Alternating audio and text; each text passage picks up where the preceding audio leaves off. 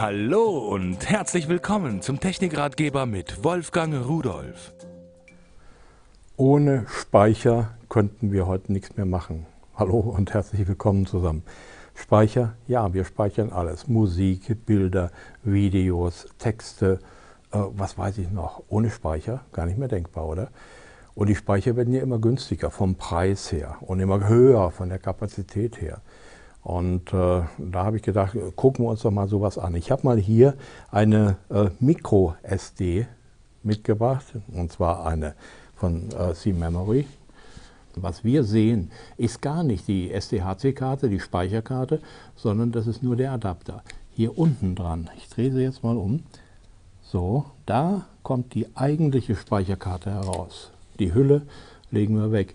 Denn unsere Geräte werden ja immer kleiner, unsere Telefone werden immer kleiner und wir müssen ja irgendwie diese Karten da hineinbekommen. Deswegen hat man ein kleineres Format gewählt. Damit wir aber mit unseren Fingern die vernünftig bedienen können und auch in größere Geräte, wie zum Beispiel in einen Computer, ordentlich reinstecken können, gibt es diese Adapter.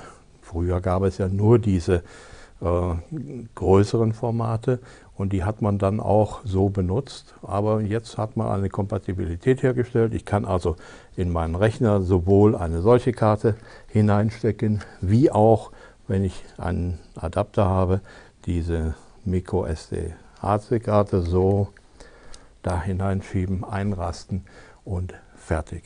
Was ist wichtig dabei?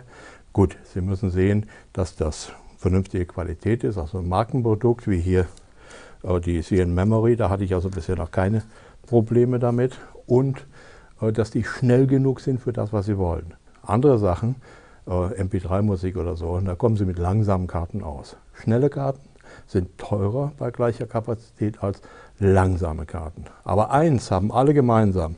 Wenn Sie eine solche Karte in Ihren Rechner hineinstecken, dann wird diese Karte in der Regel automatisch erkannt und eingebunden. Wenn Sie die herausnehmen, dann wird die vom Rechner automatisch kaputt gemacht. Naja, nicht immer, man hat auch Glück, aber die Karte muss abgemeldet werden, damit der Rechner nicht gerade schreibend darauf zugreift und dann dieser Schreibvorgang brüsk unterbrochen wird durch das Entnehmen der Karte. Deswegen gibt es die Sache mit Abmelden oder Auswerfen oder wie auch immer das heißt. Wenn Sie das machen, sind Sie sicher, dass der Rechner erst den Vorgang beendet und Ihnen sagt, jetzt kannst du rausnehmen. Also hören Sie auf Ihren Rechner, der weiß, was er tut. Und dann tschüss.